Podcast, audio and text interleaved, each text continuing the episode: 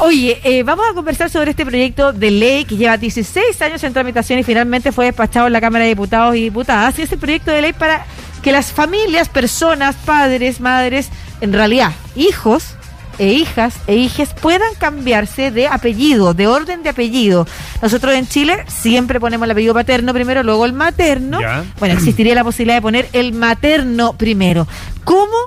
Le vamos a preguntar a Andrea Camargo, abogada presidenta de la Fundación Mujeres. ¿Cómo estás, Andrea? Hola, Andrea. Hola, ¿qué tal? ¿Cómo están? Bien, muy bien, muchas gracias. Cuéntanos un poquito el detalle de este proyecto y cómo fue despachado. Bueno, efectivamente, como tú dices, estuvo mucho tiempo durmiendo en el Congreso, existieron varios proyectos por ahí.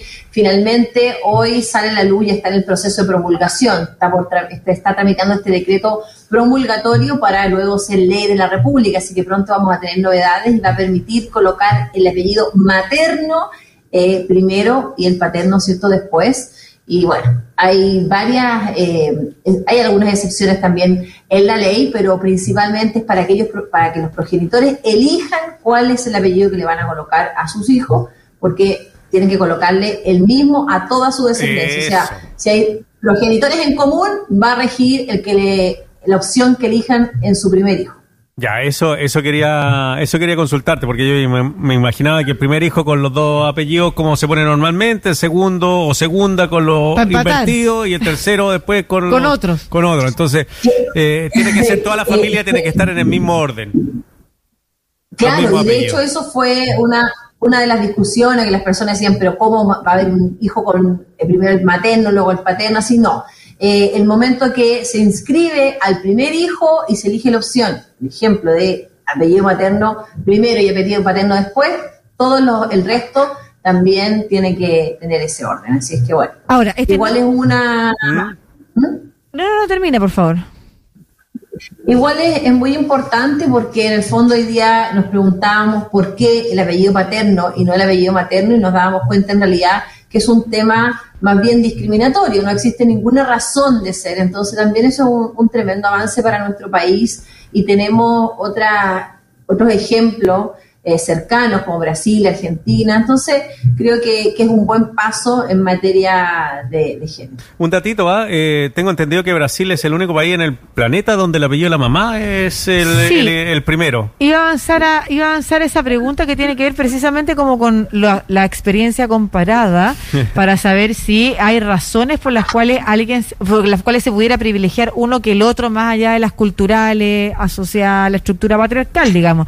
Porque eh, hay países donde las esposas adoptan el apellido del marido, por ejemplo, hay países donde prioritariamente son los padres los que heredan su apellido en primer lugar y no las madres que fuera eh, algo, que sea algo aleatorio básicamente, que es que en una familia puede ser uno y en otra familia otra. ¿Tiene alguna incidencia, se conoce alguna experiencia internacional que pudiera decir, sabéis que para ordenar a la ciudadanía completa necesitamos más o menos generar árboles genealógicos que nos permitan identificar raíces. No sé, estoy imaginando. Eh, ¿Existe esa información? Bueno, nosotros esa información acá en nuestro país no la tenemos, pero en realidad, ¿qué es lo que pasa? Que todo lo que está reglamentado, todo lo que ya conocemos como el derecho, obviamente que nace también de las costumbres, de la idiosincrasia. Entonces, eh, por eso que también, bueno, hoy día damos un paso importante y nosotros vemos que vamos, estamos cambiando hoy día como sociedad, estamos siendo menos machistas, si así ustedes lo quieren llamar, y bueno, hay algunos que no les ha gustado para nada este tema de la ley. De hecho, eh, hemos, visto varias, sí, hemos visto varias críticas que dicen relación con eh, que, que, no es algo importante, pero sí para, para muchas mujeres que, que están en esta lucha. Eh, sí es algo fundamental. Además que tenemos que entender que en nuestro país son muchísimas las mujeres que además se hacen cargo sola de sus hijos. Eso también es algo muy importante y que estuvo en discusión en su, en su momento, ahora hace muy poquito, cuando esto ya quedó para ley de la República, este proyecto, y la verdad es que, bueno, nos damos cuenta, de hecho nos dimos cuenta, además de esta tremenda problemática, y se vuelve a tocar este tema, cuando fueron muchísimas las mujeres en nuestro país que salen, ¿cierto?, al Tribunal de Familia con esta posibilidad, esta opción de retener el 10% de los fondos de FP. De ahí nos damos cuenta que en el fondo hoy día tenemos de esas mujeres, son nueve de diez que están Increíble tras esa deuda y hoy día eso, ese dato muchísimas mujeres ese, si ese dato que tú mencionas, que estaba oculto, que nosotros sabíamos que era una realidad, pero no teníamos la cifra, que el 80% de las personas, de los hombres que tienen que pagar pensión no lo hagan, es un dato pero impactante el tipo de sociedad y además el déficit del Estado a la hora de efectivamente perseguir a aquellos deudores.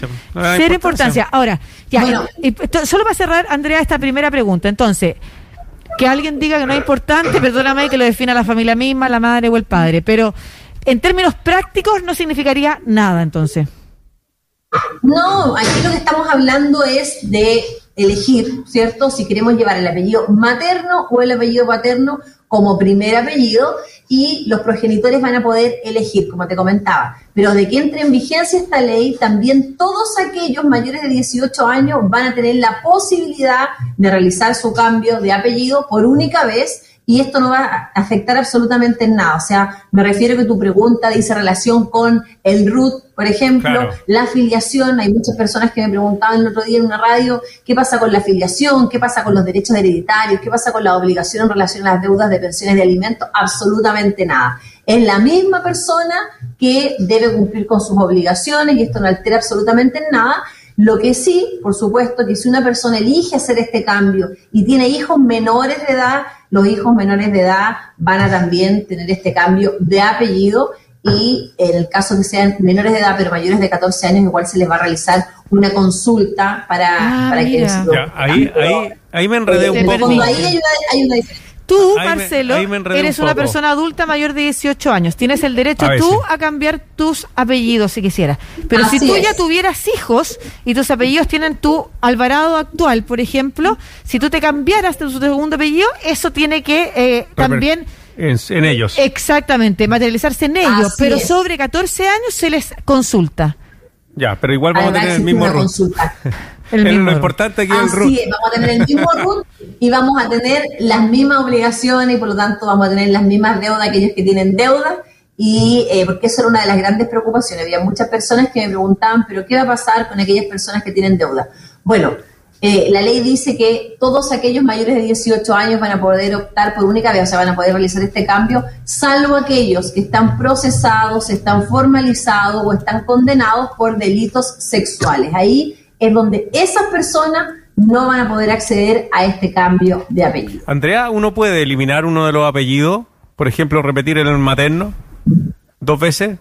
Eh, no, no, la ley no va, la ley es para hacer el cambio, digamos, eh, uno de orden. Eh, de orden solamente. Bueno, actualmente igual tenemos una ley que permite, cierto, hacer el cambio de nombres, de apellido, que es, el mecanismo que utilizamos y que generalmente los abogados eh, se toman de esto cuando una persona dice ser conocida durante un periodo a lo menos de cinco años con un nombre o con un apellido y se hace un procedimiento a través de, de los tribunales, de los juzgados civiles, que es una solicitud voluntaria donde hay que rendir una información sumaria testigo y todo, pero la verdad es que es un trámite bastante largo que va a, seguir existiendo, pero esta es una, una muy buena opción. Como el Nosotros hemos tenido aquí varias...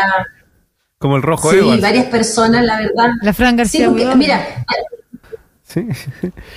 hemos tenido varias personas que nos han consultado y este trámite además es un trámite que es administrativo, un trámite que se hace directamente en el registro civil y por supuesto tiene una serie de pasos que una vez que salga la ley también vamos a tener más detalles de esos, esos pasos a seguir y por supuesto si hay una información a estos registros de condena precisamente si hay alguna problemática y luego que esté este informe no hay ningún inconveniente, se dicta, se dicta esta resolución que es de carácter administrativo y a las personas se les dice personalmente, se les va a entregar cierto su nueva documentación y se les va a explicar que ya no pueden seguir utilizando la documentación que tenían anteriormente. Entonces no sabemos tampoco si tendrán, por ejemplo, costo estos trámites todavía.